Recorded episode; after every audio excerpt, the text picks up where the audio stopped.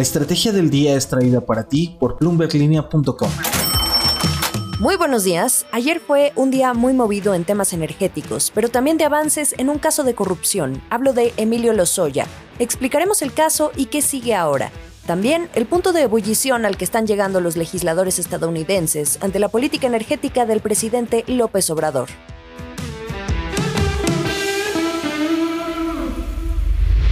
¿De qué estamos hablando? La presión desde Estados Unidos para hacer algo frente a la política energética del presidente Andrés Manuel López Obrador se incrementó ayer. Por segunda vez, en menos de un mes, se publicó una carta firmada por un grupo de 40 congresistas republicanos que manifiestan la preocupación por la intención de fortalecer a Pemex y CFE, haciendo a un lado las inversiones y proyectos de las empresas privadas. Esta carta fue dirigida a tres funcionarios de alto nivel del gobierno del presidente Joe Biden, a Jennifer Granholm, secretaria del Departamento de Energía, Gina Raimondo, del Departamento de Comercio, y Anthony Blinken, del Departamento de Estado. Enfatizaron que las acciones arbitrarias y discriminatorias contra las empresas había escalado hasta obstaculizar sus operaciones en México. Se refieren, por ejemplo, a la suspensión de permisos en las terminales de almacenamiento de combustibles, utilizando a la Guardia Nacional para forzar el cierre y clausura de las instalaciones, esto viene de un cambio que hizo el SAT en junio a las reglas generales de comercio exterior para impedir que las empresas obtengan o renueven permisos para importar o exportar hidrocarburos. La Secretaría de Energía ya ha cancelado más de 1.800 permisos. El grito es desesperado.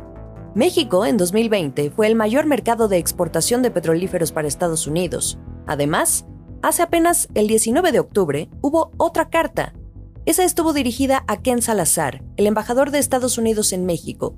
Unos 20 legisladores y senadores estadounidenses lo felicitaron por su nuevo rol, pero con todo y doble subrayado, le pidieron expresar las serias preocupaciones de los productores energéticos, no solo ante los cambios en materia de hidrocarburos, sino por la reforma eléctrica de AMLO y las implicaciones al TEMEC. Por cierto, precisamente ayer, Ken Salazar anduvo muy activo en Twitter presumiendo un par de reuniones con el gobierno. Primero lanzó un tuit hablando de estas serias preocupaciones, avisando que cumplió con su palabra, pero que también el diálogo continúa sobre estos asuntos críticos. Así lo definió, sin más detalles. Mientras tanto, el presidente de la Comisión de Energía en la Cámara de Diputados, el morenista Manuel Rodríguez, confirmó a Bloomberg Línea que la votación de la reforma eléctrica en diciembre sigue en pie. En otras noticias. Un día movido ayer en temas de sector energético y también con exdirectivos de Pemex. Después de más de 15 meses de libertad provisional, cinco prórrogas para presentar pruebas y decenas de acusaciones contra políticos, legisladores y hasta periodistas que no ha podido probar en este periodo, desde aquella denuncia que hizo el 11 de agosto de 2020, Emilio Lozoya ahora sí ingresó al reclusorio norte, esto tras dictársele prisión preventiva. Lozoya fue director de Pemex en una buena parte del sexenio del expresidente Enrique Peña Nieto, un periodo en el que gozó de un alto poder para tomar decisiones que lo llevan a hoy estar acusado por dos casos de corrupción. Uno es la compra a sobreprecio que Pemex hizo de la planta de fertilizantes agronitrogenados a Altos Hornos de México, una empresa propiedad de Alonso Ancira, quien por cierto, el año pasado salió libre de prisión al lograr un acuerdo para resarcir el daño, un plan de pagos que tomaría al menos hasta 2024. Y el segundo caso es el relacionado a la entrega de sobornos por parte de la brasileña Odebrecht, dinero que supuestamente fue utilizado para sobornar a los legisladores en turno para aprobar la reforma energética de 2013, esa que el gobierno de AMLO hoy quiere revertir. Con esto, a Lozoya se le acusa de realizar operaciones con recursos de procedencia ilícita, mejor conocido como lavado de dinero, o hecho, pero también enriquecimiento ilícito. Desde que dejó la dirección de Pemex, surgieron las acusaciones en su contra, y se ha declarado inocente. En febrero de 2020 fue detenido en España y tras aceptar someterse a un proceso penal en México, llegó al país en julio de ese año.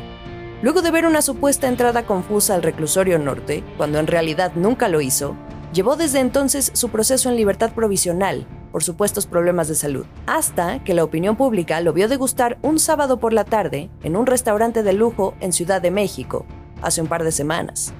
El proceso seguía, pero la presión por acelerar el caso volvió. El último sorbo. Ayer el juez de control, antes de emitir su veredicto, hizo énfasis en que este hecho de haberlo visto en un restaurante quedaba fuera de su análisis, porque la medida cautelar impuesta a Lozoya no le impedía su derecho a la movilidad.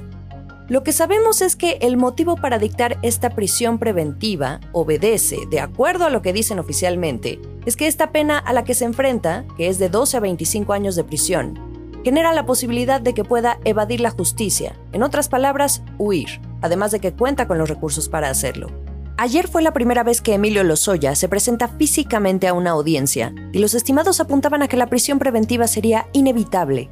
Intentó pedir una sexta prórroga, de dos meses más, para presentar pruebas en su proceso por el caso de Brecht. Los abogados hicieron hasta lo imposible para evitar la prisión, pero esta vez ya fue inútil. Esto es solo una prisión preventiva justificada, y desde allí seguirá el proceso. Falta el juicio.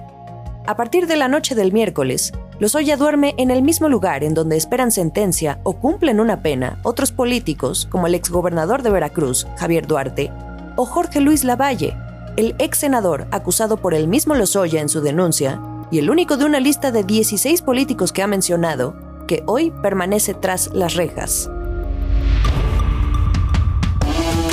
Sigamos en Bloomberg Línea la información sobre todo lo que ocurra con Emilio Lozoya en este caso de corrupción que alcanza los más altos niveles de poder y que en México, sobre todo por Odebrecht, aún seguimos sin ver un culpable. También no se despeguen de la información en materia energética y todo lo que ocurre en torno a las políticas del presidente. Ustedes tengan un gran jueves. Esta fue la estrategia del día, escrito y narrado por Jimena Tolama, producido por Arturo Luna y Daniel Hernández. Que tengas un día muy productivo.